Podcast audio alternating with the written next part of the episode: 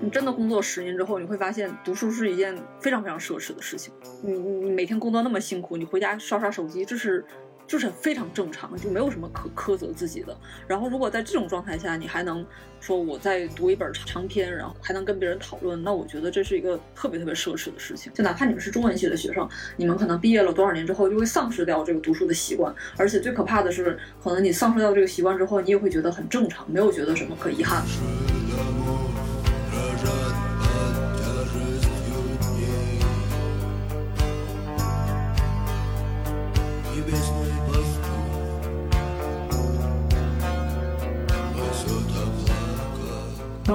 那为什么就陀思妥耶夫斯基和普希金会就是那么的沙文主义，然后就托尔斯泰那样的？我前面想了想，我觉得可能有一个很重要的原因是，托尔斯泰亲自去打过仗，上过战场。陀思妥耶夫斯基和普希金没有真正的上过战场，他身处的那个时代是所有这些二十世纪灾难的一个呃序曲，然后他处在这个序曲中，他可能还没有意识到这个在未来导致什么样的灾难。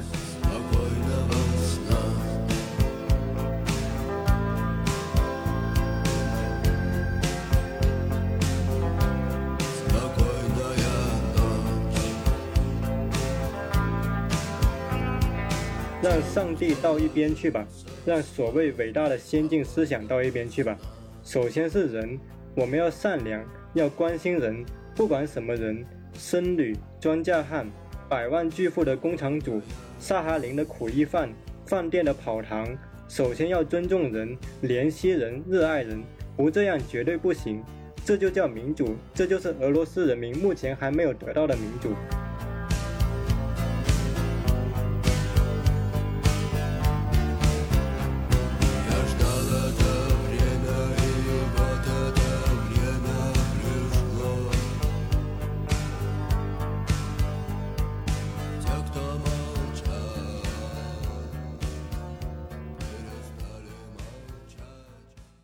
听众朋友们，欢迎收听我们今晚的分享。我们话不多说，我们今晚的主题叫做“为什么要抱团读俄罗斯文学”。那今天我邀请到的是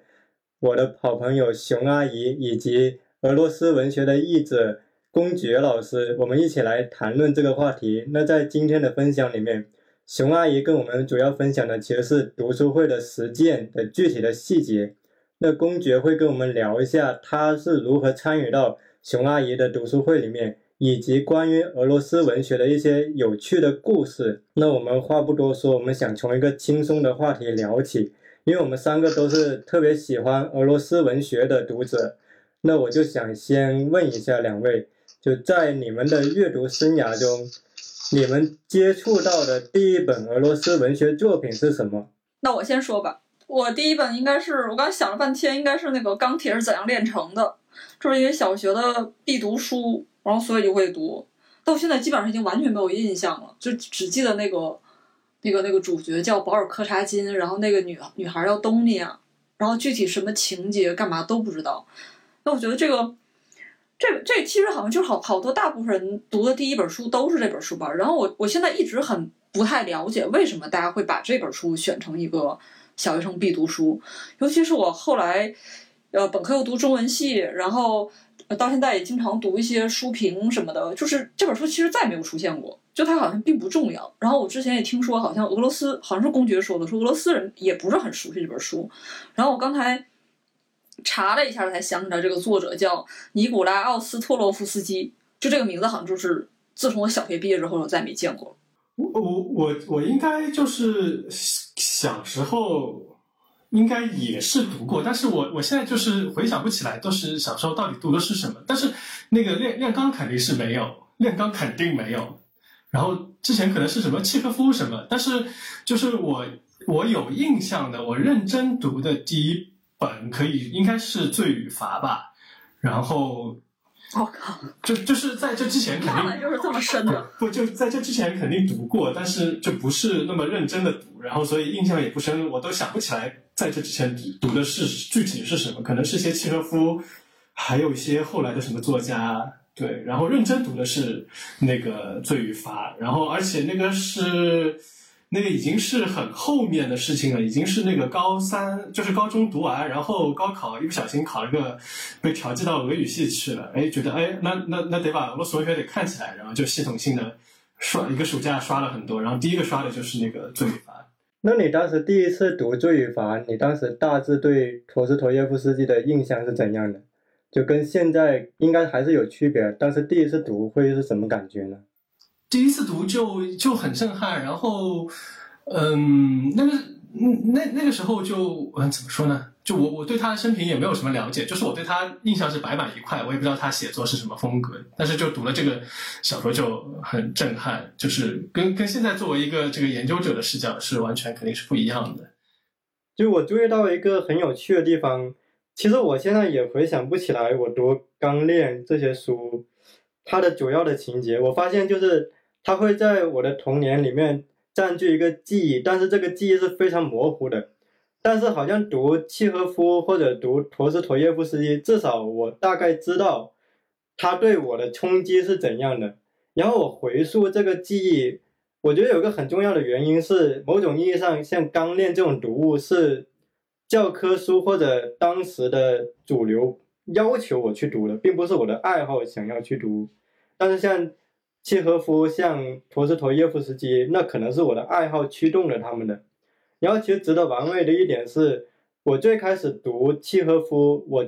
其实是把他当做一个讽刺作家去读，因为他被选到课本里面的主要是他的短篇小说，而这些短篇小说里面讽刺的意味是比较浓厚的，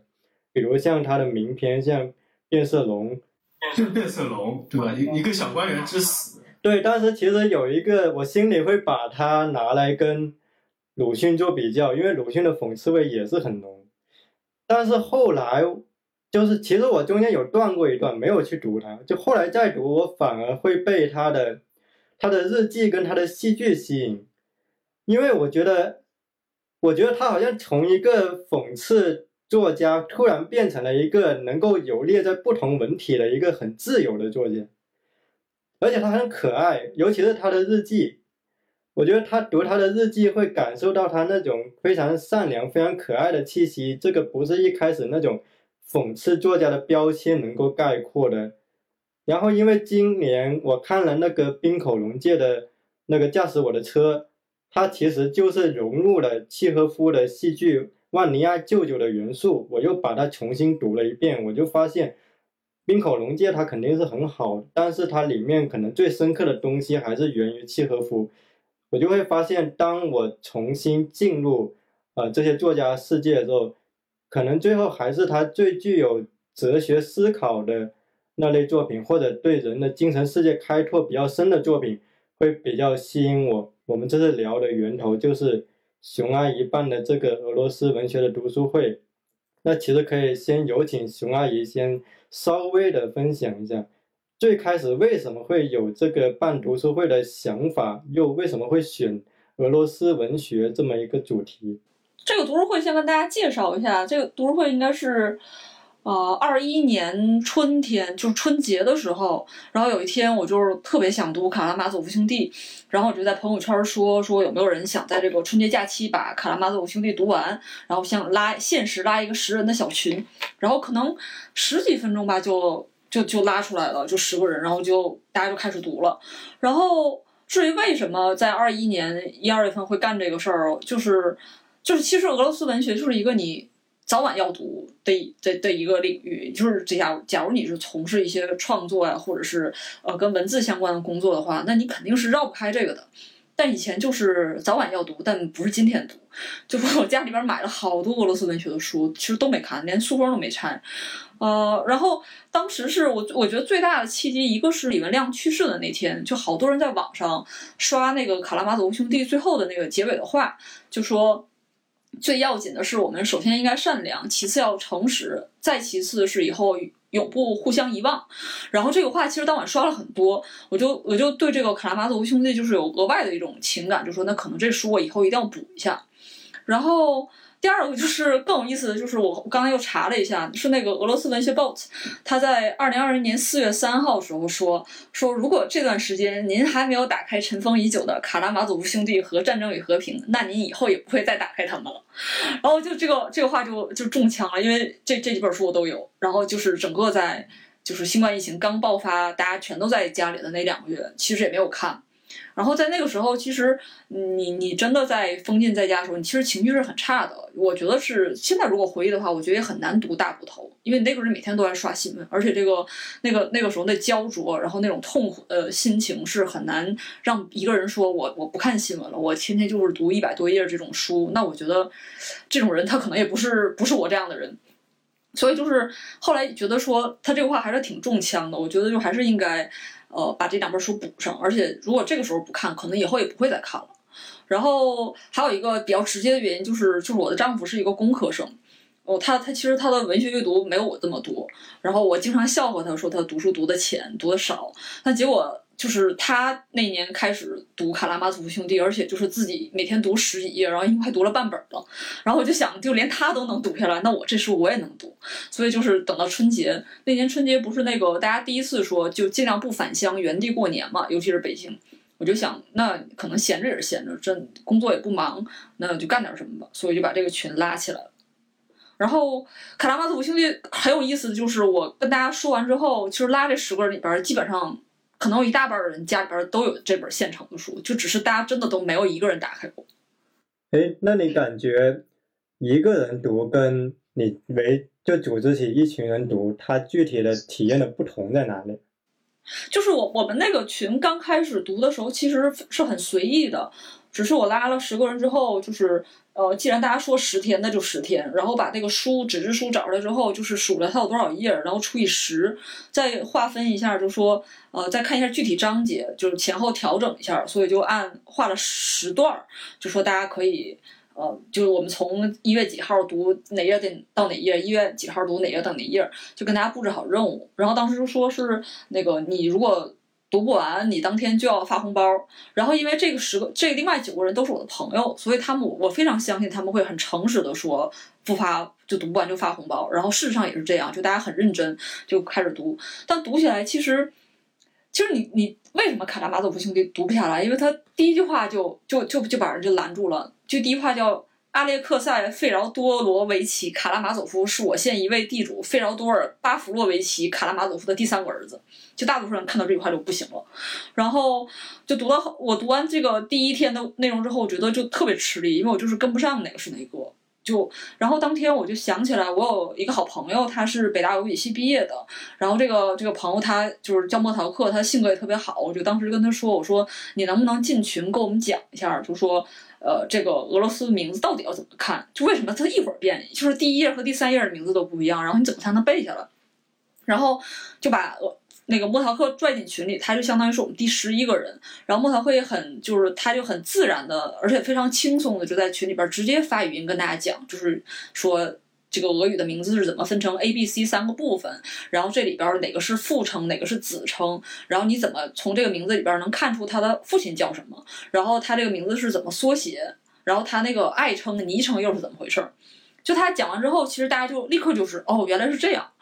然后就是这种情况下，就发现就是假如说你一个人读，可能就是吭哧吭哧在那读，因为你没有那么多时间去找资料。但是如果你要能找一个。呃，其实是稍微懂的人，他其实莫陶克接到这个任务，他到群里边讲，他他根本就不用不用准备，因为他是学俄语的，然后他进来稍微点拨你一下，你这个刚开始就能读下去了。然后我觉得这个还挺重要的。然后公爵其实也是公爵，后来我是问群里另外一个朋友姓就任其然，我就问他说你有没有其他的这种就是专家或者是朋友能把他叫过来？然后说嗯，就是我们俩还有另外一个群，他说我们群里边的公爵就是个陀学专家，你不知道吗？然后我说我不知道，他就把公爵拉进来了。然后其实就是这样，就是我们朋友拽朋友，然后都是自己认识熟悉的人，就是慢慢的就拉了很多，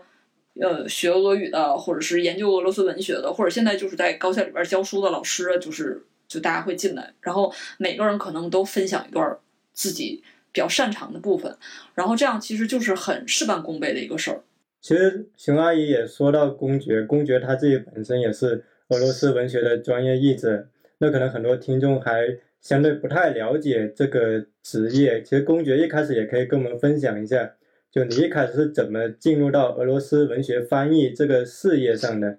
然后在这个过程中有哪些让你印象深刻的事情，也可以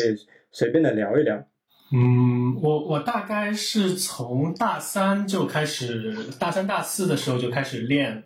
开始练笔翻译的。那俄语因为确实比较难，就是整个大一大二的时候，基本上那个水准是达不到能够翻译的那个地步的。大三的时候，因为呃人去了俄罗斯交换，然后比较就课业会比较轻松一点，然后。就买的那种美去美术馆看，然后买那种美术馆讲解的书，然后一边看就一边在练笔，就试着翻译。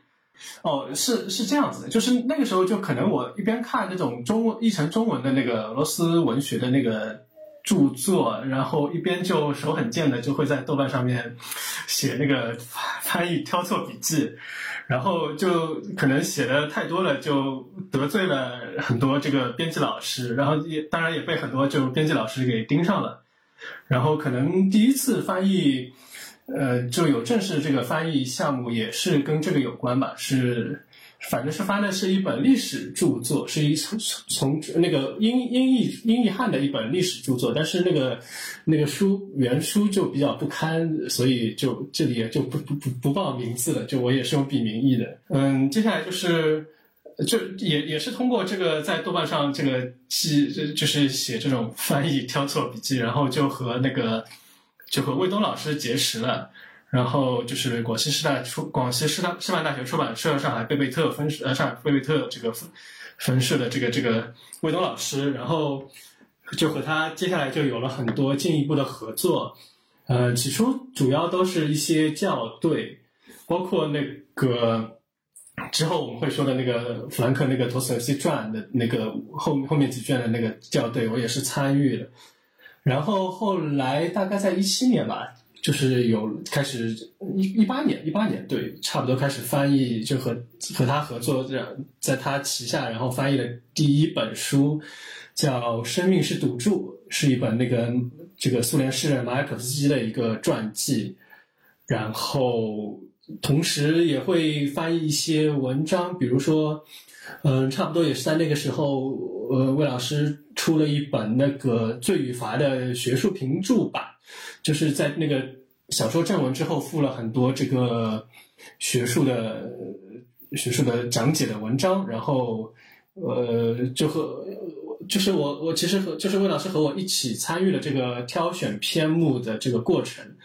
然后有的文章是别人译的，有有有有一篇是我译的吧，对吧？然后好像还有一个我校对过，然后最后还附了一篇我写给别的之前写给媒体的一个小文章。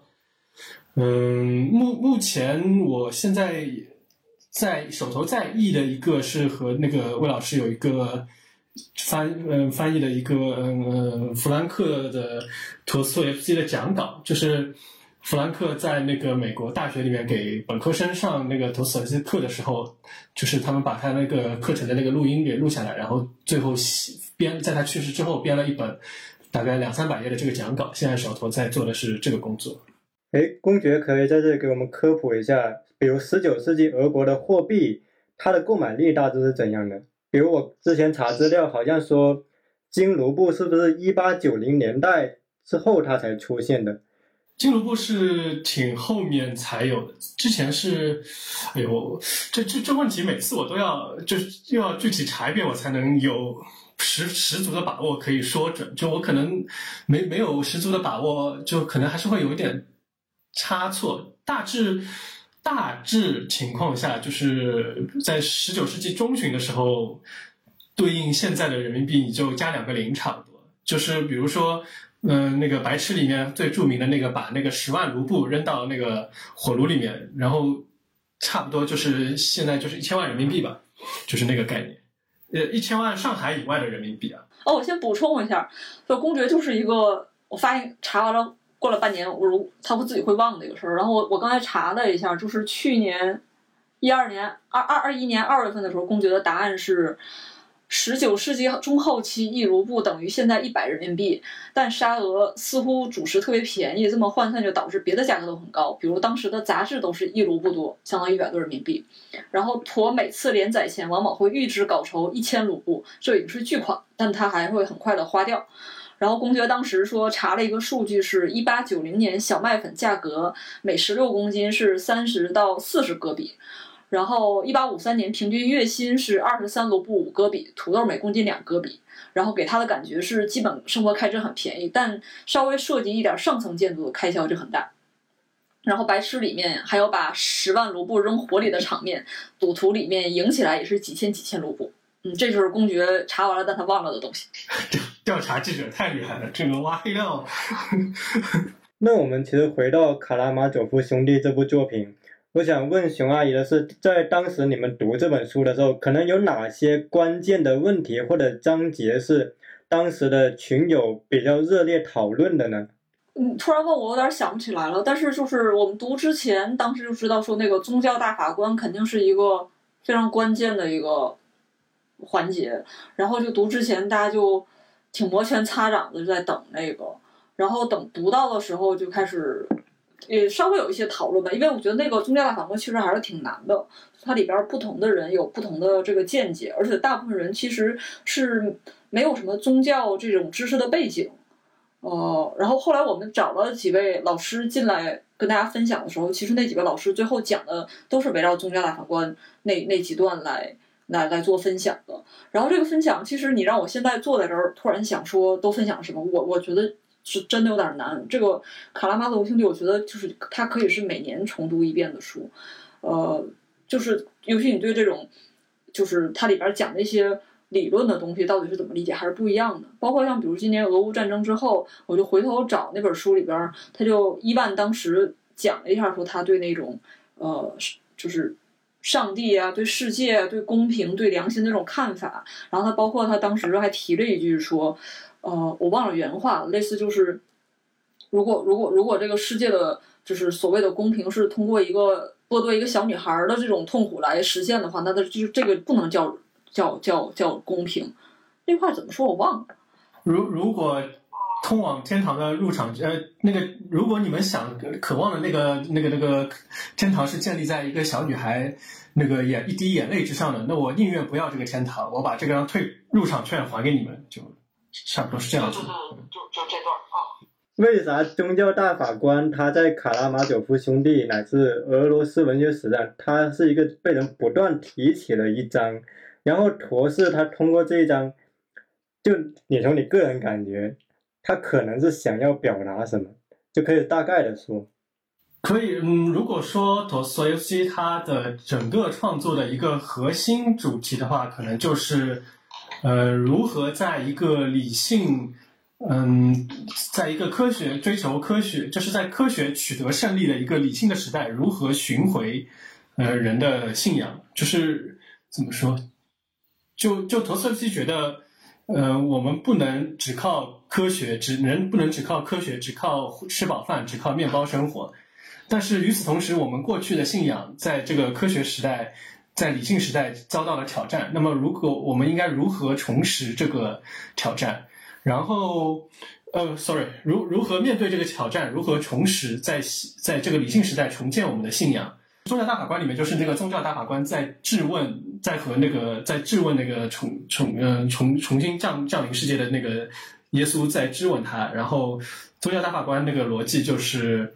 其实总的来说，就是有了面包，你就是你为什么要自由？就是你吃饱饭，你要你要自由干什么？你要自由干什么？对吧？就我我们我们我们这个，就是我宗教大法官把你们这个人间世界安排的那么好，就大家都有吃。然后你也你要信仰，就就我我我是这个人间的代理嘛，就你们这个信仰我们的权威就可以了。就你要自由，你要那个灵魂的自由干什么？就是这个问题，就是这也是他这个整本书的一个核心的问题。然后他整个小说其实是试图想要回答，就是他在伊凡在这里达到了一个反面的一个最高潮，就是说你要自由干什么？那接下来，呃，接下来这个小说。托斯基试图在这个小说里面反驳伊凡，就是要用整个小说的这个故事，就是这个情节的走向来反驳他，跟他说我们为什么需要自由，我们为什么需要信仰。其实我后来重读，我在思考一个问题：这种面包与自由的二元对立，会不会本身就有些？我觉得它会不会像个诡辩的逻辑？因为我其实也是跟最近的东西有关。我在想，如果人类仅仅是为了活着本身、安稳本身、面包本身，那人类跟狗有什么区别？就我在想的是，会不会其实自由本身就是我们追求一个。更加健全的生活所必备一个条件，而不是活着或者说面包与自由形成一个二元对立的关系。这个可能也是刚才我们提到宗教大法官，然后我重读的时候，我会想要思考的一个问题吧。对，然后我们可以回到一些简单的问题，就不那么难的问题，就是我可以继续问公爵一个问题，就是。因为我们知道读外国文学作品译本是非常重要的，那么你作为俄罗斯文学译者，关于卡拉马佐夫兄弟或者关于陀思妥耶夫斯基，在国内那么多译本里面，你觉得哪一本可能相对会比较好，或者说比较忠实于原著呢？嗯，我我一般推在推荐陀思妥耶夫斯基的时候，我会首先我我我会推荐注释多的版本。因为就是因为他的他里面就是陀思妥耶夫斯基是一个很喜欢埋梗的人，然后就是它里面有很多细节，可能你嗯不知道当时的文学史和思想史的背景，你可能是不太理解他这句话到底是什么意思。就是你可能你你可以 get 到，你可以看看明白它的一个大致的大意，你都能懂。但是你可能会丧失掉很多，嗯，细节的东西。然后，所以一般，嗯，比如我我我我会率先推荐那个，还是推荐那个之前河北教育出版社出的一个那个中文版的托斯托夫斯基的全集，然后大概是二十几本。然后，因为这里面的它是根据苏苏联版的这个三十卷的全集编的，然后注释会有一些编译，就是那里面注释会相对较全一点。但是呢，就很可惜，就这个现在已经应该是已经绝版了吧，基本上不太能买到。所以，嗯，现在还能买到的版本我就不确定。就有时候，比如说我会推荐张仲伦的译本，因为张仲伦他翻译的时候，他的那个母本就是三十卷那个苏联的三十卷本，所以张仲伦的译本一般也会嗯注释比较多。当然，我我知道有有有有不少人跟我说过，他们不喜欢张仲伦的语言风格，觉得他那个太太有点太规划了，或者有点太北京味了。我我印象很深的就是有一个彼得堡的地名叫五个角，他会翻译成五道口，就有很多这种非常北对非常北京的这个东西。然后有很多读者跟我说，他们不喜欢张仲伦的译本，这个说。但是至少就是从注释的多，注释的丰富程度来说，还是呃很不错的。然后也可以关注一下，就是嗯嗯，在那个因为河北教育出版社那个全集里面有了一本，后来又再版，所以可以关注一下那些这些相关的再版的那些版本，可能里面注释也会多一点。译林最近，译林出版社最近出了一套，里面他的那个卡拉马佐夫兄弟用的就是张仲伦的一本，然后罪与罚用的是鲁龙的，也挺不错。虽然就不是那种注释很详细的那个版本，但是就鲁龙的那个译文也是很好的。然后还有什么？哦，然后就再自卖自夸一下，就是那个魏东老师和我合作的那个罪与罚的那个学术评注版，就后面也是附了一些讲解的文章，就这个也会帮助大家理解。嗯，大致就是这样子吧。就是我我我，反正我会优先推荐注释多的版本。就大家可能读的时候，就挑选的时候，可以先了解一下那里面注释多不多吧。对了，那其实先进入到下一个问题之前，我想也跟听众们分享一下，如果你们想要中途举手提问的话，也欢迎在下面那个键，它有一个举手，你点了之后，我会给你就是给你开放发言。这样的话，你就可以及时的把你的问题给问出来，然后呢，我们其实可以继续进入到我们其实一个相对重要，当然某种意义上也算是一个安利时间，因为我们知道公爵其实参与了那本弗兰克的五卷本陀思妥耶夫斯基的是校对工作，对吧？对对，我我不是全程参与，我大概是第三卷开始那个开始正式的参与了。然后第三卷也就是看的是粗粗的看了一下，后面第四卷和第五卷可能看的改的比较仔细一点。那你其实可以从一个参与者的角度，可以跟我们分享一下这本五卷这部五卷本的陀思妥耶夫斯基他在陀学领域里面的它的重要性，以及相比于可能其他的研究，它值得一读的地方有哪些？就简单来说，就是它的特色嘛。对，嗯哼，嗯，我我我先，嗯，就首先弗兰克其实他是一个半路出家的一个，就是对俄罗斯文学来说，他算是半路出家，因为他本行是做比较文学。然后他，我我印象中他是上课的时候要上地下陀思妥耶夫斯基的那个，他是要上一门存在主义的课，然后他要上那个算是存在主义的源头，他要讲地下室手记，然后哎做了这看了这个研究，他就迷上了，然后他就准备想专门研究陀思妥耶夫斯基，然后就慢慢的这个他的整个计划就扩张扩张到了。这这个陀思妥耶夫斯基的一个五五卷的一个传记，然后就变成了他这个接近于他这个一生的事业。就他他好像我印象中他俄语都是后学的，但是就是他俄语还是相当好的，就看得出他对这个文献的把握。然后因为他是一个比较文学的学者，所以他的视野比许多专门的斯拉夫学家他要广很多。所以大家在读这个弗兰克的传记里面会有，就经常发现他会把很多陀思妥耶夫斯基的创作和那个。同时代英国文学和法国文学中的那个呃例子进行比较，然后如果说它整个最大的学术上的特色，我觉得是一种怎么说呢？是一种严谨吧，是一种科学性。就是就是我我我读的时候，我在包包括我改的时候，我能感受到他是一个严肃的一个把文学当做科学一样来做的一个学者。就里面他的，因为为什么呢？因为在嗯，在在之前可能，嗯，大家包括大家此前读到了很多中文的关于翻译成中文的陀思妥耶夫斯基的这个文献，很多它都是这种宗教哲学视角的，就是是那种尤其是俄罗斯二十世纪初的很多白银时代的那些宗教哲学家来解读陀思妥耶夫斯基，然后这些解读就是嗯，优点就是他们那个站得非常高，那他们的那个。这他们的解读非常深刻，但是另一方面，他们其实有很多这个六经注我的这个毛病。他们其实只是拿那个陀思妥耶夫斯基的这个文学来作品来解释他们自己的这个哲学体系。包括后来在中国又很流行的是巴赫金，就嗯，就可能中文系的中文系或者别的就是外国文学的嗯这个方向的步调叙事对对对，就大家都可能听说过。巴赫金就因为是一个为我国学者写论文贡献了无数题材的一个，就就巴赫金视域下的什么什么，是很多我我国很多这个研究者爱写论文，就是什么巴赫金视角下的谁谁谁，巴赫金视角下的谁谁谁，就他是一个苏联的文艺学家，然后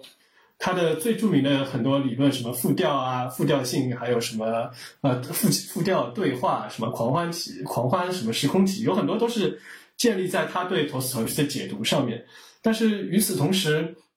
巴赫金对于陀思妥耶夫斯的这个解读，它也是一个非常六经注我的过程，它也有很多抹杀了这个陀思妥耶夫斯基文本中本来的意思，然后用来把它嗯批嗯怎么说呢？把它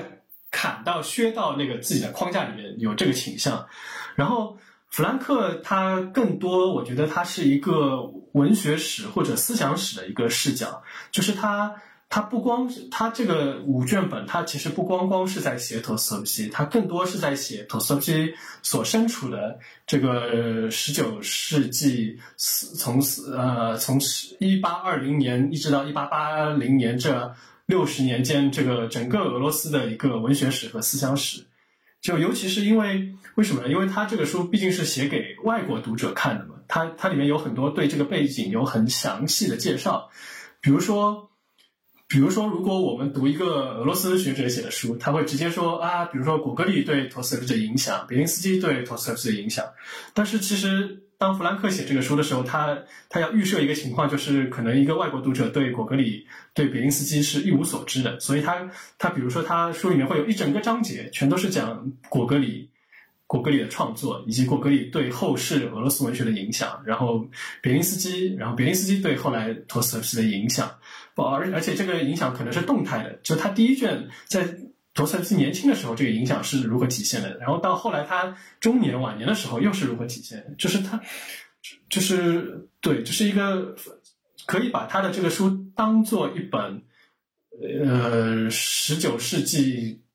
中叶的俄罗斯文学史和思想史来读。然后，呃，还想说一点，就是就是这个译翻译，然后，嗯，这个戴大红老师的翻译，就戴戴大红老师跟那个弗兰克有一点很像，他也是半路出家，就他是一个非常传奇的，就这里具体不展开了，一个非常身身份非常传奇的译者，大家可以那个有兴趣可以网上去搜一搜，然后，呃，然后戴老师这个半路出家，然后 现在是一个知名的译者，然后他。嗯，我我觉得和戴老师合作的一个很大的感想就是他非常非常的严谨。就是虽然那个弗兰克的书是用那个英语写的，但是我知道就是戴老师在这个翻译的过程中肯定是呃学了学了一些俄语的基础，因为他会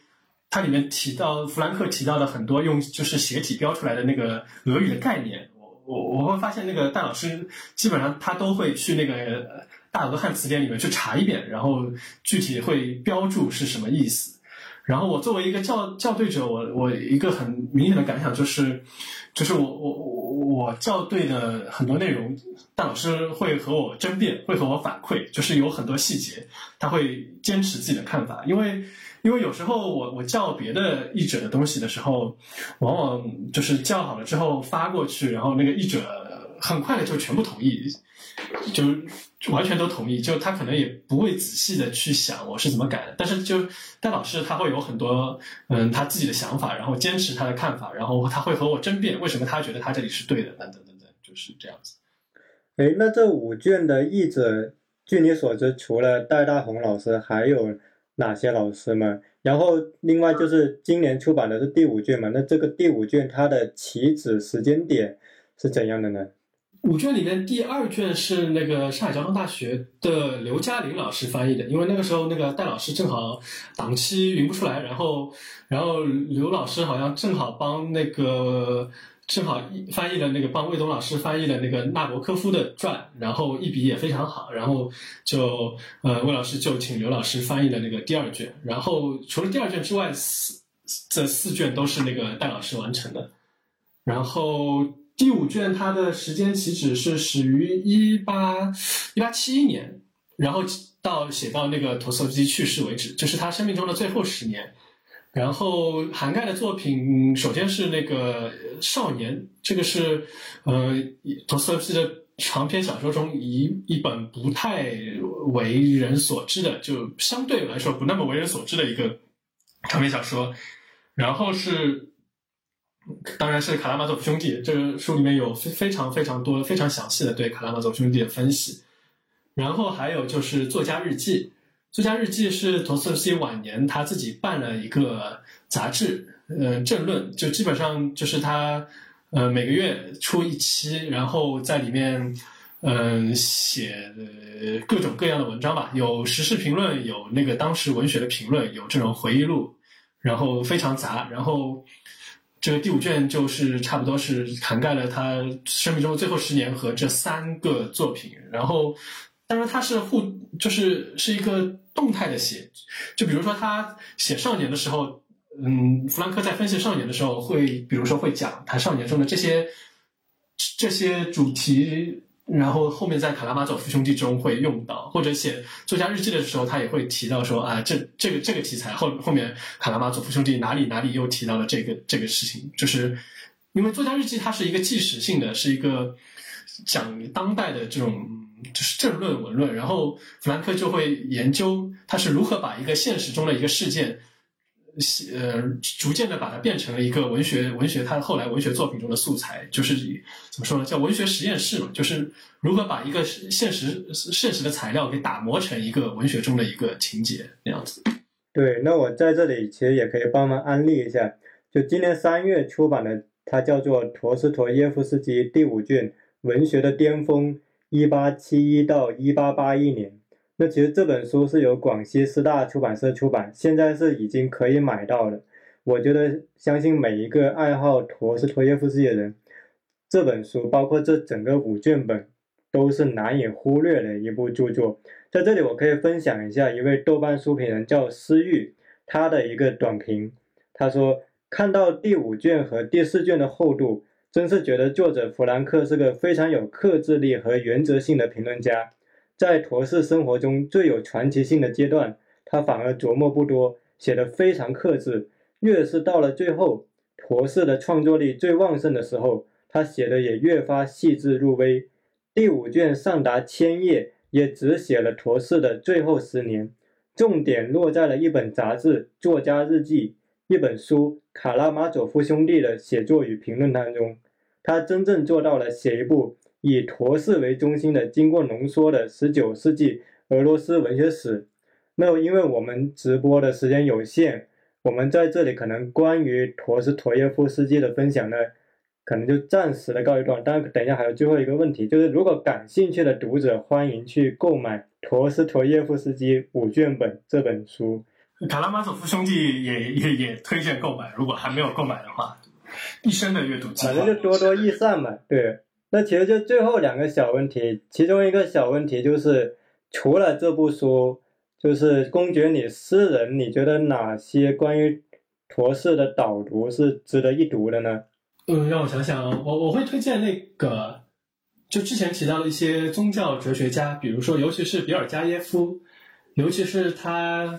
他有一本那个书叫《陀思妥陀思妥耶夫斯基的世界观》，然后，呃，也也是那个广西师范大学出版社的，就这个是对于陀思妥耶夫斯基一个非常深刻的解读。就弗兰克是一个比更科学、更严谨，把它放在一个文学史背景下来解读。然后，嗯，比尔加耶夫这样的解读，就是在一个更高的一个哲学和宗教的层面上来解读。然后还有可以推荐一个，嗯，大概也是十年前吧，上海译文出版社出了一个文集，叫《精神领袖》。嗯，其实也是俄罗斯当代学者编的一个。白银时代的这些宗教史哲学家对于托斯托耶夫斯基的这个论述的一个汇总，一个文集。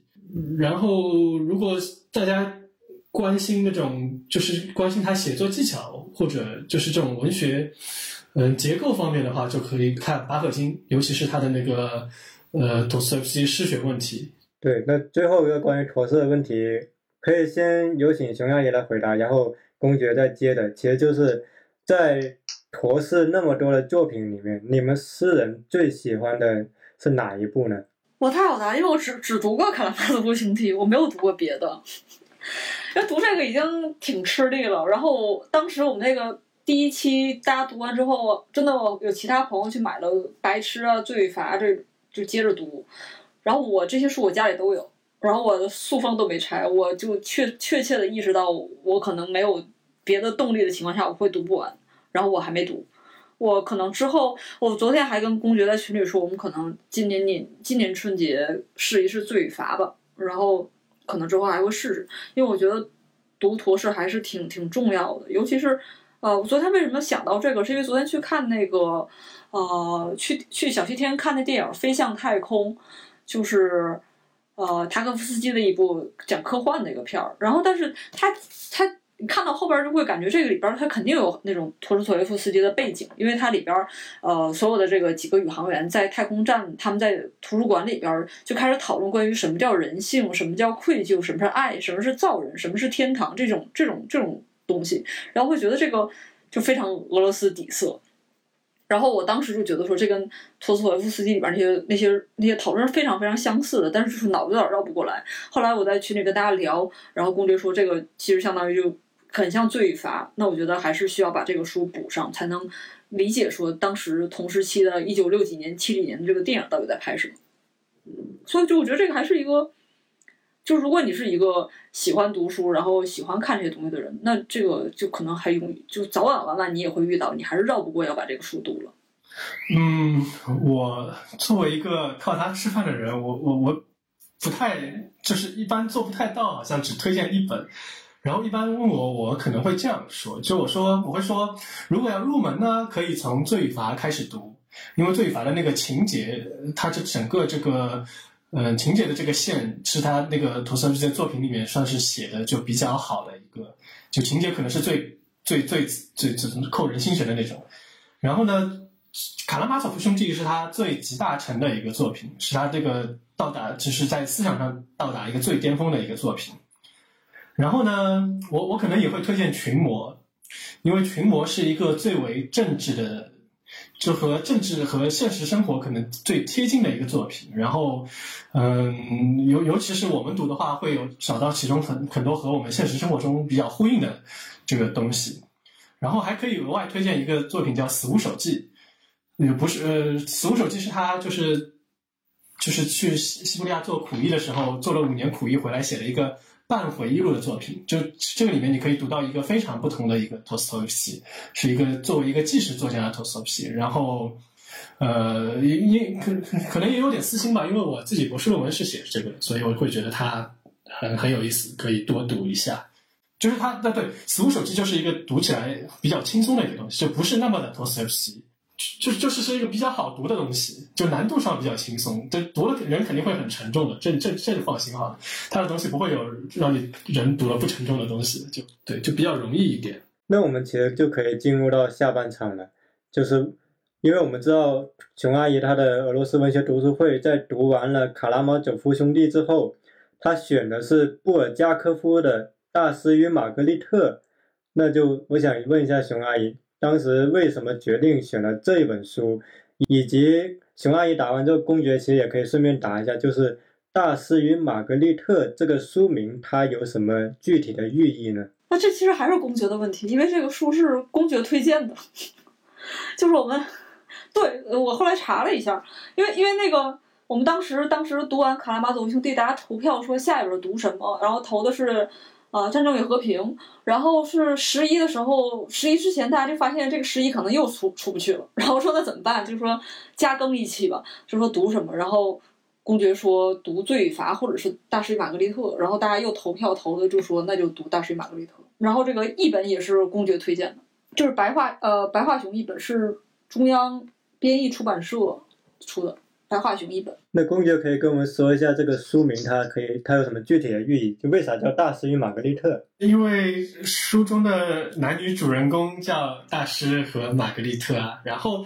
呃，然后我想比较特殊的一个地方是，虽然你看这个书主人公是大师和玛格丽特，然后书名又叫这个，但是这两个人非非常古怪的是在书的当中才出现，是到很后面的地方才出现。这也是这个这个可能是这个文学史中一个比较罕见的现象，就是以作为书名的主人公要到很后面才出现。然后书名有什么寓意？大大师就要不说说什么大师这个名字有什么寓意吗？我我记得好像当初讲起，当初在群里讲的时候是说，嗯，就大师 master master，当时就说在那个时候的苏联有两个人。被常被称作大师，一个一个是曼德尔施塔姆，就著名的诗人曼德尔施塔姆，还有一个是著名的先锋派戏剧导演梅耶荷德。然后他们的命运在后来在苏联的命运都是非常悲惨的，就都是死于斯大林时期的镇压。虽然那个虽然布尔加科夫写那个大师玛格丽特的时候，他们还没有到这个命运，但是他可能已经有点感觉到，就是他们接下来不会有好日子过的。然后，而且就这两个人，曼德尔施塔姆和梅耶荷德，名字里面都有那个名字开头都是 M 嘛。然后布尔加科夫是一个很很喜欢这种神神叨叨的神秘主义的东西，然后他可能会觉得这里面有一种冥冥之中这个字母有一种什么魔力。包括包括好像也有文献说，布布尔加科夫自己也被称作大师，是被那个是被当时美国驻苏联大使称为。把他叫过去，然后叫他大师，然后布尔加科夫也觉得这个里面有一种寓意，有一种有一种深意在，所以他可能是叫他大师，就把主人公叫做大师，也有一点自况的意思了。然后包括大师马斯的这个词，在这个神秘主义传统里面，在什么共济会啊、什么炼金术啊里面都有都有一整套体系的，所以就这个这个名字大师这个名字还有很多神秘主义的意涵。我就遇到一种解读，他说。大师与玛格丽特，它分别象征着知识与贵族精神，然后他们是当权者，比如像斯大林他们所无法摧毁的。当然，它是一种解读的手法，就是说这个书名其实暗喻的其实是那种无法被集权统治所摧毁的一种品质。就我注意到有一种解读是这样。然后我刚才发现一个问题，就因为很多人他可能不太了解布尔加科夫，就其实公爵可以稍微跟我们讲一下，就是这一位作家，他相比于写托斯托耶夫斯基，可能没有那么大的一个接受程度。你可以跟我们讲一下这位作家他的。生平的几部代表作，以及他的生命中可能有哪些比较传奇的事情呢？呃，我大大大致回答一下。首首先，布尔加科夫一个很不同于陀思妥耶夫斯基的一点在于，他生于乌克兰。就虽然那个时候还是俄罗斯帝国的一部分，就现在这个这个这个这个细节尤其重要。就他他不是一个他不是一个生于这个帝国本土的人，他是一个生生于帝国边陲、生于基辅的一个。虽然他是一他应该是俄族。然后大概是一八九几年吧，一八九一年，一八九一年生的，然后在一九四零年去世。然后他一开始他他是医生嘛，他的接受的教育都是医医学教育。后来弃又是又是那个弃医从文，到了莫斯科，然后开始写作。然后他最大的这个为大家所知的一个一些事实，就是他基本上写的东西在苏联时代都发表不了。就是早期还是可以发表，就是他写了很多剧本，这些剧也可以排。但是随着这个苏联的这个环境形势越来越收紧，就是他的，就是某某一年之后，他所有的作品全都没有办法发表，他所有的剧本全都全都无法那个被排排排成拍戏。然后一个很有名的事情就是他给斯大林写了一封信，大约在三零年前后吧。就是意思就是说，就是过不下去了，这日子我是我不管写什么，我我就是我在苏联，我相当于一个被判了死刑的人，我不管写什么都发表不了，我已经没有办法生活了。就是这个斯大林同志，请就是要么让我出国，要要要么就让我润出去，要么就，呃，要要么就什么给我安排一个随便什么岗位，然后斯大林亲自给他打个电话。然后打好这个电话之后，给他安排了一个在剧院的那个岗位工作，然后他在剧院待的也挺不愉快的。最后，对，就四十岁不到，呃，四四十五十岁不到就反正英年早逝了。然后他的创作，嗯，除了我们刚才说的他就是他一生中最伟大的作品《大水玛格丽特》之外，他还有很多非常好的剧本。嗯，前两年好像出过吧，在那个。是什么？浙浙浙江文艺出版社可以文化下面出了一个他的剧本集，叫《逃亡》，然后里面有好几个他的剧本，非常都都都非常不错的剧本。然后他的小说除了《大师与玛格丽特》之外，还有一个很有名的长篇小说是《白卫军》。这个小说是讲那个俄罗斯内战时期的基辅，就也是乌克兰，就是在讲基辅发生的事情。那个时候基辅的情况是那个红军和白军和那个乌克兰民族主义者之间三方面的内战。就是讲，在这个风雨飘摇的内战中，一个一户这个前白卫军、这个前贵族家一家人的这个这个经历，然后，然后让我想想，还有一个很有名的一个中篇小说叫《狗心》，是一个非常非常有现实呃现实针对性的一个小说，就是所以。就是在苏联一直是被禁，一直到八十年代末才被允许出版的一个小说。这个大家可能读了就明白为什么。我记得他还有一个小说叫《不祥的蛋》，是之前啊，对对对，嗯，对，也是一个。对他好像两个中篇是连在一起出了个中译本。呃，对，好像一直会被最最近好像刚出，对对，也是白桦雄老师翻译的一个。呃，我现在上海译文出的《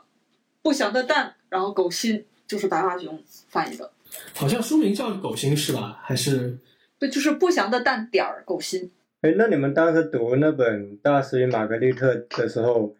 你们就像群友他可能讨论的相对比较激烈的问题有哪些，或者说他们比较关注的章节有哪些？我注意到就是熊阿姨的公众号出了好多篇公爵的导，就是对这本书的导读。那当时公爵是这哦，这个。对，熊阿姨，你可以说。这个就是因为，对，就是因为公爵说要读这个，我们就开始读。然后公爵自告奋勇，他说，呃，十一期间可以给大家照着一本，就是呃俄罗斯两个学者做的这个关于大师玛格丽特的考据的一本书，然后跟大家讲一讲。然后我之前以为只是讲一讲，然后可能公爵也只是以为简单讲一讲，没想到这个工程持续了一直到十一月底才结束，就是好像。就是后来大家已经不怎么讨论了，因为发现这两个这两个就是注释的人，其实他已经把方便面全都放进去了。他相当于就是逐字逐句的，就是每一页他都能找到一些点，告诉大家这个背景信息是什么，然后他的影射的是什么，然后布尔加科夫本人他当时跟这个这个事儿有什么什么关系之类的，他蛮有意思的。讨论的可能比较多的是后来那个白桦熊老师亲自亲自下场了，就亲自来到我们群里，然后对吧，就和白桦熊老师有很多讨论。很有很有很有很有意思的讨论。哎，那所以熊阿姨你在读那本书的时候，就是《大师与玛格丽特》，你自己现在回想起来，可能对这本书，你当时读的是什么感受？就布尔加科夫的文风，或者说这本书想要传达的东西？呃，我觉得这个其实读起来很轻松。就如果你只看表面意思的话，它其实就是一个很魔幻的作品。它其实就讲了四天之内，就是魔鬼来到俄罗斯城，然后。呃，就是把把整个俄罗斯搅得天翻地覆。这里边你能看到俄罗斯那些官僚主义是怎么运行的，他们到处都要开介绍信，然后就相当于就相当于魔撒旦现在来到了正在封建的上海一样，就能所有的东西都跟那是一样的。然后，对他最后就是中途那个那个玛格丽特出现之后，他是一个非常疯癫的，然后就是一个很很很那个大胆，然后很有。激情的一个女性，然后她这个女性就把一切跟这个魔鬼合作搅得天翻地覆，就是你看看会非常非常爽，因为你其实前面很多压抑的部分能在生活里边找到一些现实的映照，啊，比如说人们那种人浮于事，然后很官僚主义，然后比如说那个嗯，就是这个这个体系对就是阶级，然后对一些高职位的人是怎么样的。这种推崇，然后这个这个体系是如何监管到人？比如说，你把四百美金藏藏在你们家那个马桶后边，都会被人拉出来，然后把把你批斗，然后把你的钱上缴，干嘛干嘛的。而且而且，假如说你是一个对政权非常呃屈服的一个诗人或者是作家，你就能享受到上好的生活，你就相当于加入了一个文联一样，然后你每天就吃好的喝好的，就跟真真正的。大众其实保持很很远的关系，那这种事情就是你看起来会觉得非常熟悉。然后不管是俄罗斯也好，或者是呃现代的中国，或者是以前我们读的一些关于文革时期的作品，它其实勾连性很强的。然后呃到最后就是一切就是都被毁掉了，然后莫斯科在大火之中，就是它最后就是陷入的海，就就整个就是被毁掉。然后你会觉得很爽，但是。其实你也可能就只是觉得很爽，不知道为什么。但比如说我们后来读到最后，包括这个。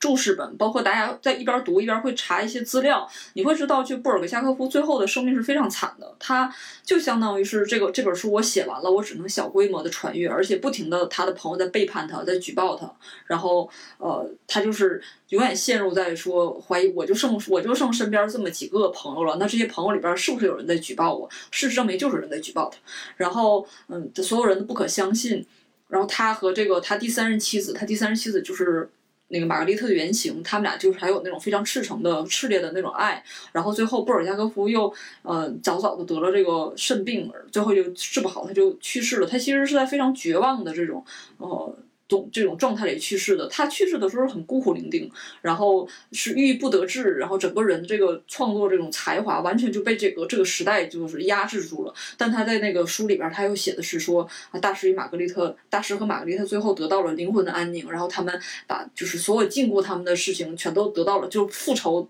就大仇得报。那其实你看到最后就是挺难过的。你就会想到说，布尔加科夫当时得是多绝望，他得是有多多少这种情绪抒发不了，所以他才能在书里边写这样的东西。就是他那是他最好的梦想，但是这个梦想并没有实现。包括这个书也是过了二十多年才呃先在国外，然后又在国内这样出版的。那其实你关于他的正义并没有得到伸张。这个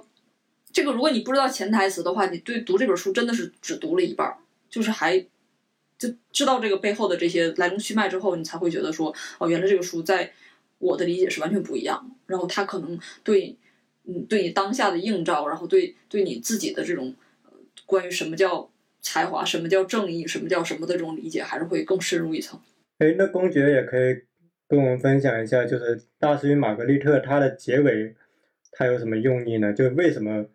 布尔加科夫会安排这样一个结尾？或者其实也跟我们跟我们说一下，这位作家他的写作里面，他有时候会习惯于用怎样的技法来表现出、映照出苏联的现实，以从而跟今天产生联系。我觉得你可以详细的聊一聊。或者或者我我我我先 我先讲讲我准备的好吧，就是我，嗯，OK，我就是我就我觉得首先就是布尔嗯大师玛格丽特这个书它。就是首先，它不仅是一个在这个高文学、高等的这个文学史中占据一个很重要的地位，它在一个大众文学中也是很重要的。就我记得好像有一个国内一个是不知道哪个出版社出的这个版本，上面腰封上面写的是俄罗斯监狱借阅最多的书，就介绍那个大师玛格丽特。就我觉得这个这个这个说法还挺有趣的。就因为它真的是一个非常受大众欢迎的作品，而且是一个可能是所有人都读过的。就托托斯托夫斯基不是一个所有人都读过的东西，而大师玛格丽特可能是一个所有俄罗斯人都读过的东西。然后，就如果说他为什么会那么受欢迎的话，我觉得首就就首先他就刚才熊阿姨说他这个情，他整个这个情节故事线写的非常的扣人心弦，但是他他有这个。扣人心弦的情节，同时他又能在里面写进很多这个这个什么深刻的哲理什么，有很多深刻的思想性的东西。另一方面就是，嗯，比如说他写的东，他写的事情都是发生在，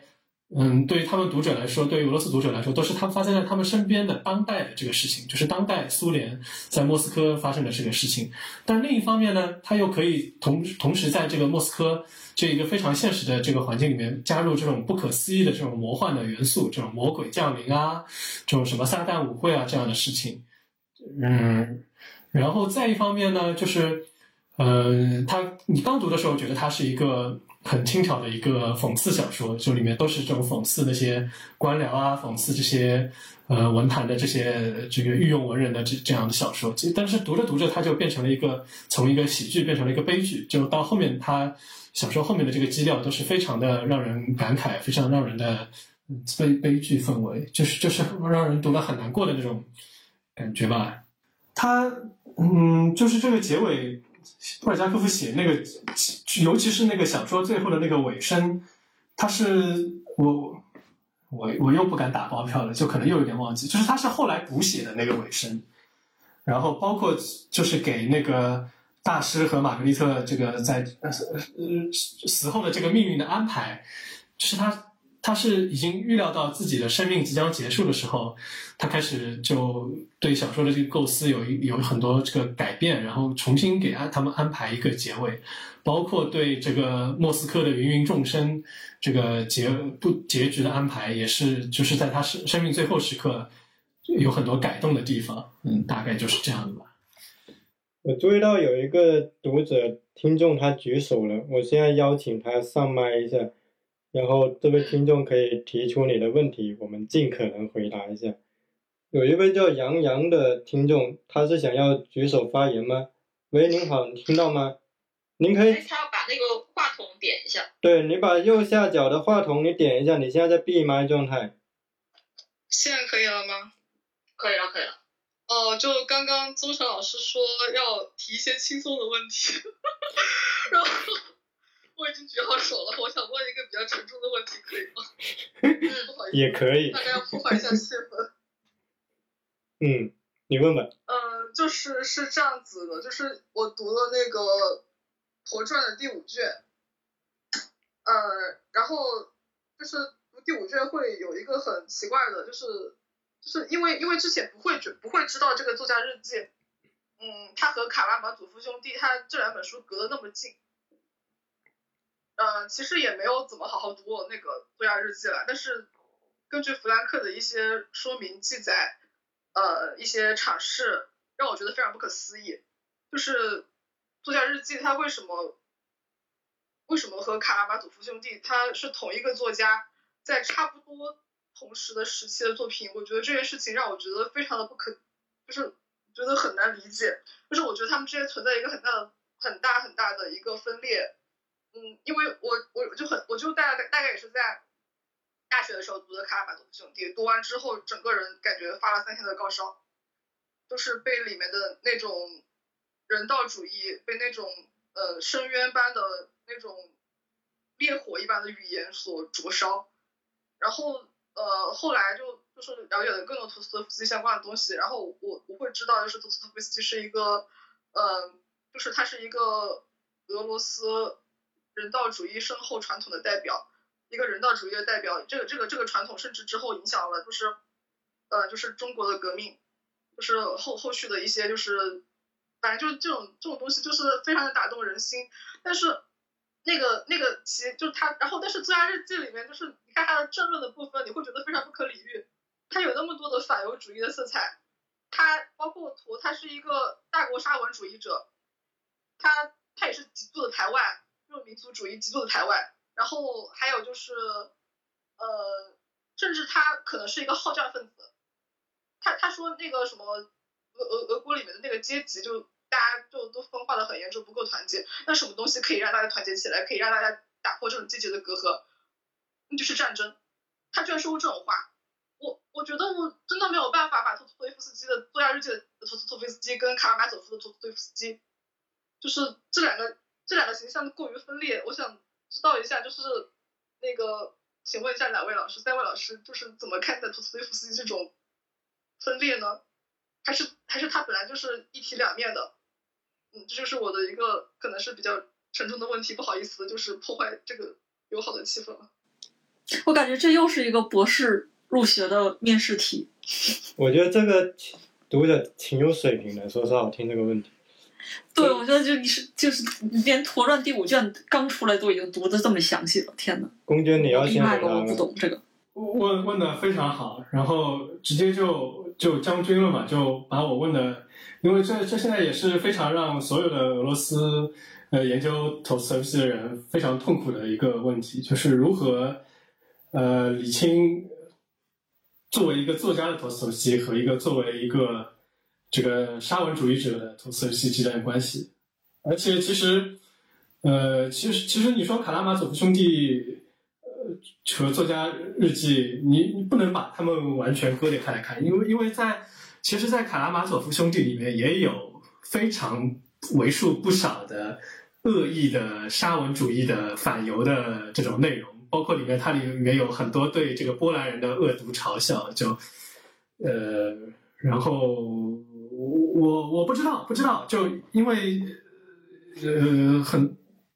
因为就是如果就大家现在假设，如果托斯托夫斯基活到现在这个时代的话，那他会他会支持普京吗？那我觉得大家的答案应该都是他会支持的，就所以就让所有研究托斯托夫斯基的这个人都很痛苦，就就就就怎么办，对吧？就嗯，如果要回答这个问题，我我觉得。嗯，当然也可以说，你要从一个十九世纪的人的视角来看，就因为十九世纪的一个作家很多，他是不知道这个反犹主义是有问题的，他是不知道反犹主义在二十世纪会导致那么大的一个灾难，对吧？然后呢，他可能不知道这个沙文主义在二十世纪会导致多少灾难，就是他可能还他身处的那个时代是所有这些二十世纪灾难的一个。呃，序曲，然后他处在这个序曲中，他可能还没有意识到这些这个的在未来导致什么样的灾难。就我们也可以说，那个宗教大法官，就之前不是说，就是面包和自由是不是要对立起来？然后刚才就是宗臣不是也说，嗯，就就就可能是一个伪命题，就不应该对立起来。我觉得这个这个说其实也有道理，因为因为现在很多人就说。俄罗斯人就是托斯托夫斯基读读太多了，你知道吗？就是他们就就俄罗斯人就可能有一种感觉，就是现在俄罗斯人就觉得，呃，面包不重要，就我我要自由。当然，这个自由是他们理解，他们这个理解的自由是这种，就是我们俄罗斯的这种弥赛亚情节，我们要拯救世界。然后呢，他们所以就导致现在，比如说俄罗斯的这个内政外交都是一种，就是我们自己过了什么样的日子，我们能不能不能吃饱饭不重要，但是我们我们首先要去解解放这个受苦的在乌克兰受苦的说说俄语的人。就我不知道我有没有表达清楚，就是导致了可能俄罗斯很多人就是就有这种弥赛亚情节。我我我，就因为有很多人说俄罗斯人你自己有那么大的领土，你自己不把自己的地方经济搞搞好，就让人民过一个好一点的平呃平正常的生活就不行吗？为什么非要没没事去侵略别人？但是就有人说，哎呀，俄罗斯人就是就是有这个弥赛亚情节，我我就是他们自己过得好不好不重要，但是他们要去拯救别人，就这也是一种可能是读读托斯托耶夫斯基读太多的一个后果。其实杨洋那个问题一度也困扰着我，就是当我读到陀思妥耶夫斯基的日记跟更多他的东西，我就面临一个抉择，就是我到底要无视他的这些言论，还是我是需要把他的小说跟他的其他言论分开来看，还是我应该把他们放在一起看？这个问题，说实话，到现在我也我就跟公爵一样，没有一个具体的回答，但是我会尝试不要去忽略它，而且我不知道大家会不会有一种感受，就是你越长大，你越会理解人的那种分裂性，就是截然不同的几个人格会同时存在于一个人的身上。所以我其实到现在，我不能说我对他有一个解答，我只能说我可能相对理解了在十九世纪的陀思妥耶夫斯基为什么会有那么大的一个分裂，以及我不会把他当做一个神去看待，一个完整的一个道德健全的人去看待，而只是一个他的小说技艺非常高超，他有部分很深刻的一个思想，但是同时他又有非常大的一个。我们可以姑且打个引号，叫历史局限性在那里。我可能会把他作为这么一个作家去看待。像熊阿姨跟公爵，你们现在身处在你们所处的情境，这种情境会让你们最近有产生动力去翻阅哪一本书吗？就是它可能会对你们现在所处的情况有一种呼应，或者说一种。激励的书是存在的吗？或者哪怕是沉重的力量，也可以说一下。啊，我说吧，我那我其实没有什么在重返的书，就是，呃，比如战争刚开，俄俄乌战争刚开始的时候，我因为当时刚读完《战争与和平》，就好多场景和那些对战争的态度啊，然后呃，包括甚至里边好多出现的地名，你会在新闻里面看到，当时那种那种映照其实还挺明显的，还挺有意思的，嗯。然后我我我我就是上上个月有个还挺奇特的事情，就是我们当时做采访，采访了一个呃身份比较复杂的一个俄乌混血的一个女孩，然后她的姥姥是在呃顿巴斯地区，然后跟她聊了一下，她对这个就是当时战争刚开始半个月时间她的那种状态，呃这其实很复杂，因为我当时对整个。俄乌的这个冲突也不是那么了解，整个包括整个地理，她讲的很多事情我都不知道。然后我觉得蛮有意思的，就是最后我我我跟她聊完之后出来打车，然后打车的时候我就是没话找话，我我不知道跟他说什么。我本来想说那个我最近一直在读俄罗斯文学，到后来又觉得说你跟一个俄就是俄俄罗斯人讲这个事情很无聊，就非常非常无聊，太以自我为中心了，我就没有跟他讲这个事情。然后。最后，但是在车里，后来我们这聊什么东西，就是也聊不下去了。我最后还是提了一下，说：“那你现在在研究哪些中国作家？俄罗斯作家有哪些？”聊了一下，然后他自己主动抱怨，他说：“说只要大家听说我在北京，只要大家听说我是研究文学的，每个人都要把那些名字都讲一遍。”然后他就非常大声、很愤怒的就说：“说就是托尔斯泰、托斯托耶夫斯基、曼德尔斯塔姆，呃，就是就是就是这些人。”然后他就意思就是说，呃，就是。大家老是把俄罗斯看作一个非常静态的一个一个地方，然后但凡提到俄罗斯文学，永远就是那么几个人名，大家并不知道说现在的俄国人在读什么，现在的俄国人在写什么。然后他这么讲完，我其实有一种感觉，就是呃，我们读这些名著其实是想了解说十九世纪的人在想什么。然后，因为它之所以是名著，它肯定是跟现实有很长的勾连。然后我们可能，呃，比如我们都是中国人，我们都是喜欢文学的人，读这些之后，我们比如说你你说陀氏的时候，我们可能就 get 到一个密码，就是，就是你也在研究这些事情，你也得在探讨这些呃人性的，就是人性啊、爱呀这些这些事情的这个这这个状态。然后我也是，那我可能我们聊天的时候就有一个共性，然后在一个一个基础上可以把它聊下去，但是。嗯，你回头想的话，其实比如说我跟一个基本上同龄的一个俄罗斯女孩在聊的时候，我会发现她其实是一个阻碍。就是如果你不停的跟她聊托尔斯泰，或者是她跟你只聊曹雪芹的话，其实你对现实的关照是缺很多的。你并你并不能通过这种几百年前的作家完全的了解他现在的他的痛苦是什么。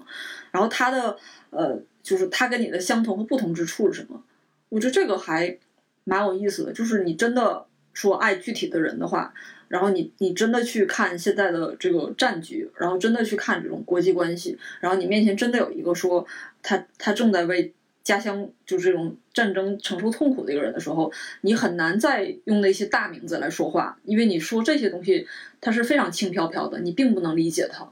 然后这个是给我最大的感受，就是文学它它是一把钥匙，但这个钥匙不能开所有的锁。然后你可能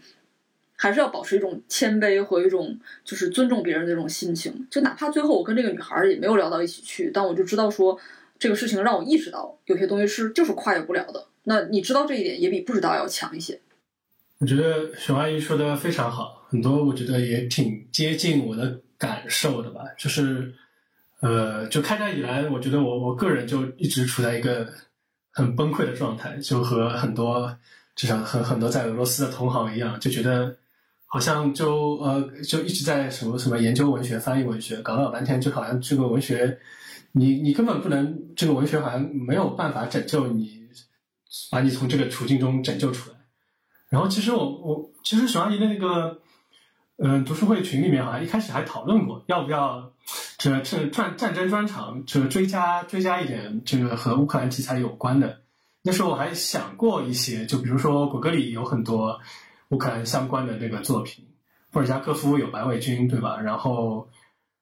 然后有很多那个哦哦特别要提一下奥德萨那个。奥德萨可以说是这个俄罗斯文学第三首都啊，就俄罗斯，尤其是苏联文学，有非常非常多的作家是从奥德萨出生的，什么伊里夫彼得罗夫是个写十二把椅子，然后什么巴比尔，那个写金蔷薇的那个帕沃斯托夫斯基等等等等。但但是但是后来可能一个是大家时间不够吧，一一方另一个好像觉得还就就跟刚才熊阿姨说的差不多，就可能读这些大名字，感觉还是多少还是有一些遥远。很难去关照到真的当下发生的事情。其实，嗯，刚开战那几天，我和几个朋友还一起编过，就一起翻了一个翻译了一个小册子，是托尔斯泰晚期的一个后期的一个著名的反战的一个一个长文，大概翻成那个中文小册子，大概有八十多页，一个叫《悔改》吧，一个一个一个很有名的一个长文，鲁鲁迅还提到过的。呃，是一个反战的文章，但是嗯，呃，翻翻译完了，就刚开始就做这个事情的时候，觉得很有意义，但是最后做完了，过了一个月，觉得还是好像很难去真的去关照到这个现实，就包括比如现在在上海，这个是我们的这个处境，好像就我我不知道，我好像很难在文学中找到一个慰藉的这种感觉。就如果说能找到的话，更多可能是碎片性的信息，就比如说，哎，突然看到。有人在转一首诗，就觉得，哎，这首诗好像更更能描述其中的这个境遇，但是长篇的这种散文好像就很难达到这个状态，可能短篇的这个诗碎片化的信息更能够接，更能够，呃，触及到这个境遇一点吧。那像现在所处的境遇，会让你们感到文学的一种非常大的局限性，甚至是。可能跟小时候对文学的理解有种颠覆性的感受吗？我觉得要看怎么看。比如说，就是二零二零年这种新冠刚爆发的时候，就那那一两个月，基本上什么都干不了。然后我就觉得很很很焦虑，因为就感觉每天时间都在空度，然后什么都没干，我没有任何作品，我也什么都做不了。然后当时我是听了那个。肖一之老师是上呃上海外国语大学的老师，然后他当时做了一个播客，他里边有一句话，我都忘了他那个播客讲的是什么，但他有一句话让我印象非常深刻。肖一之说他现在一个字都读不进去，然后我就一下子就放松下来了，就是因为我因为肖老师是一个工作很努力的人，然后我就想连连肖一之都什么都读不进去，但其实我也什么都读不进去，就是你承认自己在这种状态下。人是有局限性的，情绪稳定，情绪是不稳定的。然后你这个时候哪怕求助于你，就是最从小到大最信赖的文学，或者是干嘛的，你你你都无法得到解救的话，那你你也要承认说，那这是可以的。我可以，就是读不进去书，我可以什么都不产出，然后我可以每天花大量的时间和精力在维持自己的情绪稳定，让自己不崩溃。那我觉得这这也挺好的。然后包括。嗯，像比如说讲俄罗斯文学，我觉得读这个这个其实是非常奢侈的事情。包括咱们仨，咱们仨因为参咱们仨其实实际上都都是不坐班的人，你没有，而且也没有小孩儿，然后就是你你你其实有大量的时间精力可以投入在文学上，包括像我们之前读读书会，每天一天读一百五十页，然后其实有几个带孩子的。朋友就他其实非常吃力，然后包括他可能要张罗一家的这个晚饭呀，或者是干嘛，他他在家庭生活中承担更多责任的人，他是很难实现这个的。我觉得就是读读文学是一个还挺有优越感的一个事情，就挺就挺特权的。我就想到。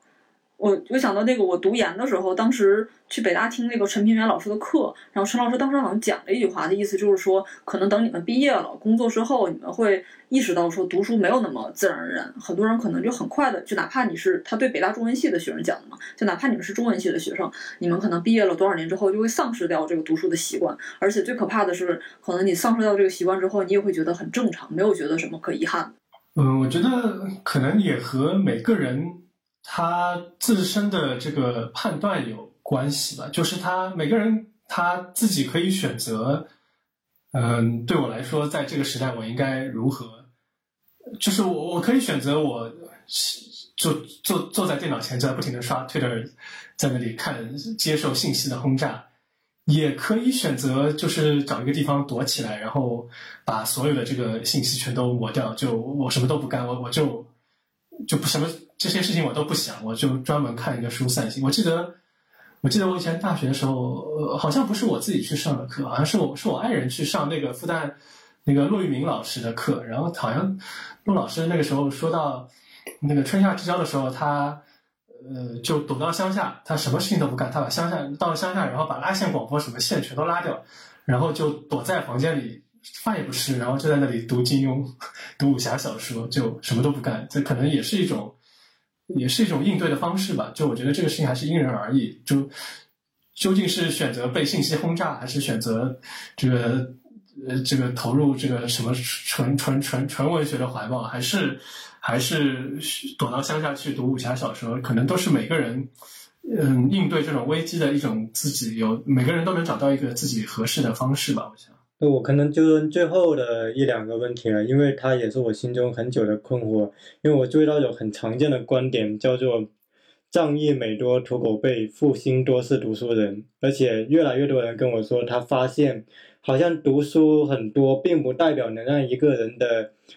正义感和思想得到升华。相反，他看到了很多，尤其是最近因为。俄乌战争，因为疫情，他看到很多读书多的人发表了令他瞠目结舌的观点，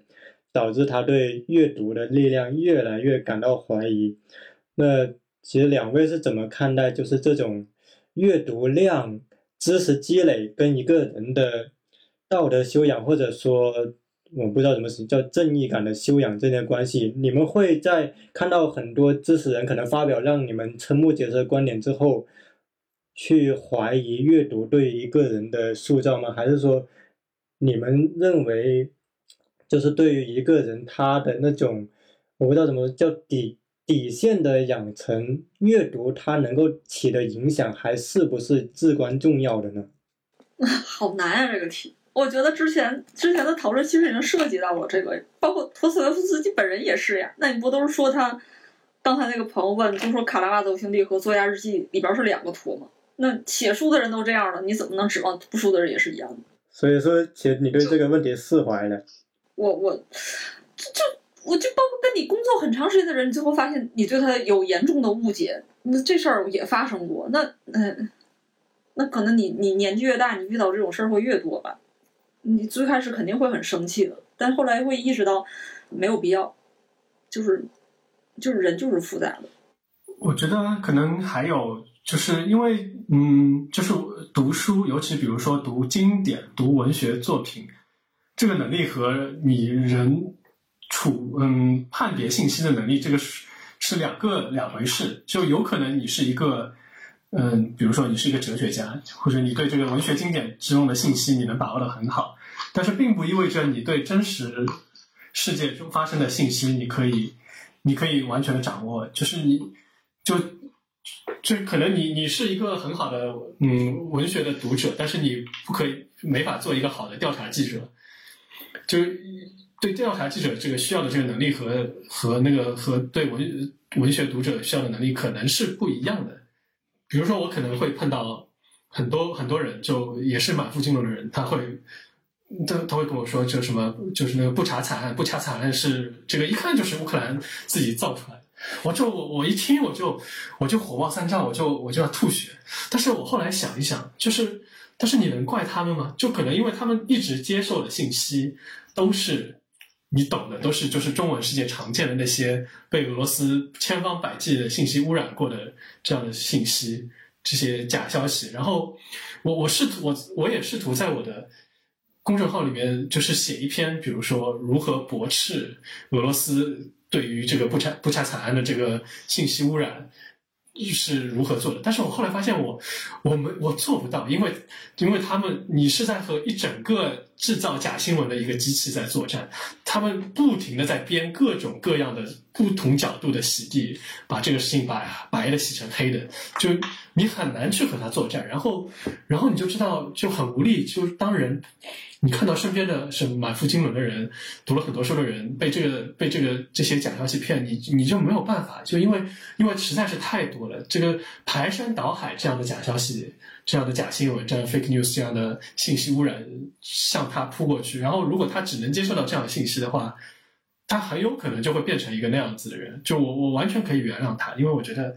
就不是他的错，是因为他接受到的信息是被污染过的，这个，然后无能为力，没有办法帮他把这这个脑子给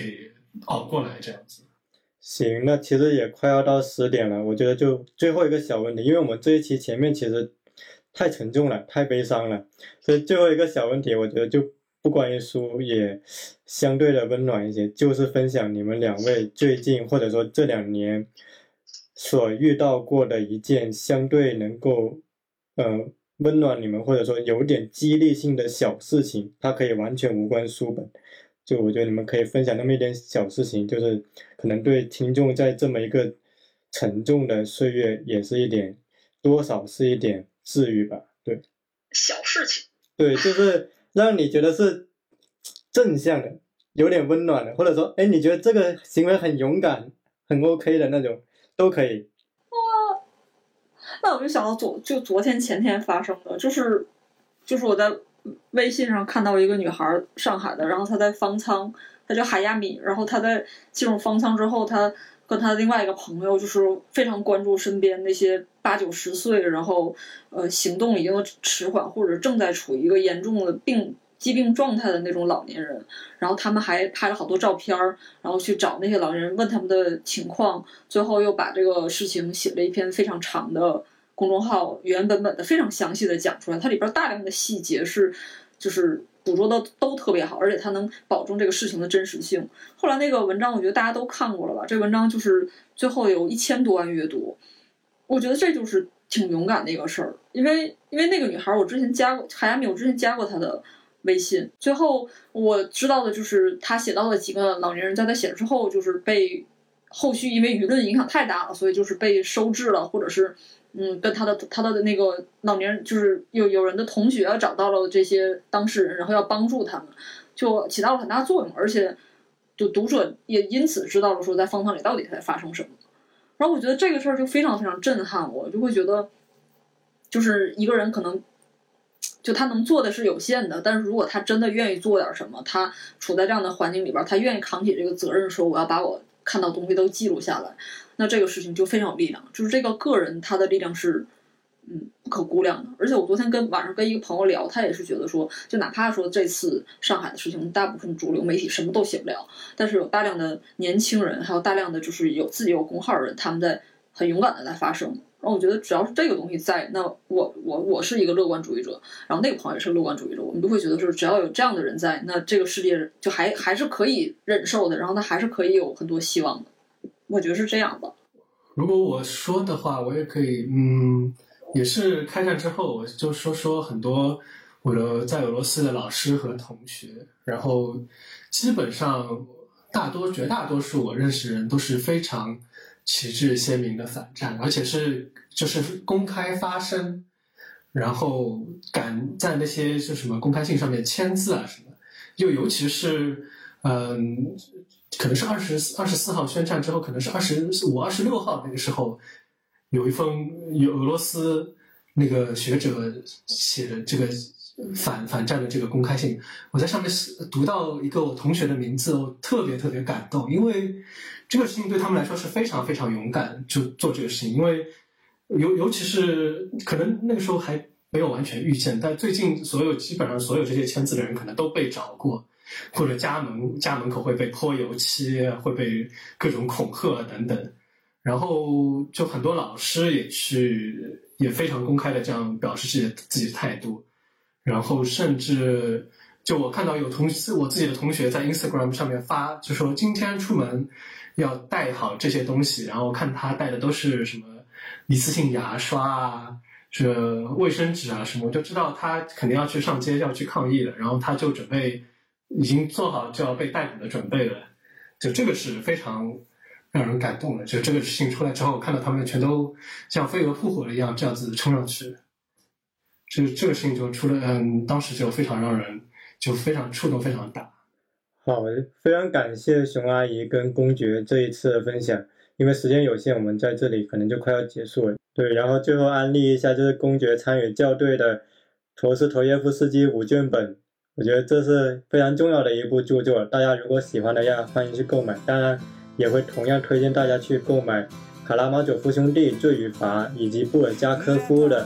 大师与玛格丽特》《不祥的蛋》《狗心》。那么我们这期节目就到这里圆满结束了。最后，我就不妨用熊阿姨提到那句话做结尾吧，就是陀思妥耶夫斯基曾经说过的：“我们首先应该善良，其次是诚实。”再其次是以后永远不要相互遗忘。那我们这期就到这里结束了。谢谢大家谢谢大家。拜拜。拜拜。